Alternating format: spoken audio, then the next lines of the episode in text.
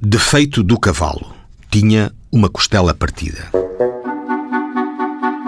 João Dias Pinto, em requerimento que dirigiu ao Sr. Administrador do Conselho, fez constar o seguinte: que por ordem de Vossa Excelência foi ao requerente apreendido um cavalo de cor castanho escuro, que este cavalo foi pelo requerente trocado por um outro na feira com Carlos Martins e que o referido Martins comprou o mesmo cavalo ao João Pisco o qual por seu turno o havia comprado ao Benjamin Pires em Foz do Cobrão. Assim, podia o Sr. Administrador verificar que o cavalo apreendido era o que legitimamente possuía à data da apreensão. Ademais, segundo o Pinto, na exposição que dirigiu ao administrador, elencou um conjunto de testemunhas que poderiam identificar o cavalo apreendido. E rematou.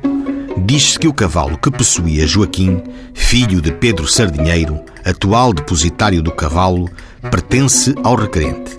Tinha uma costela partida, defeito que o cavalo pertencente ao requerente não tem.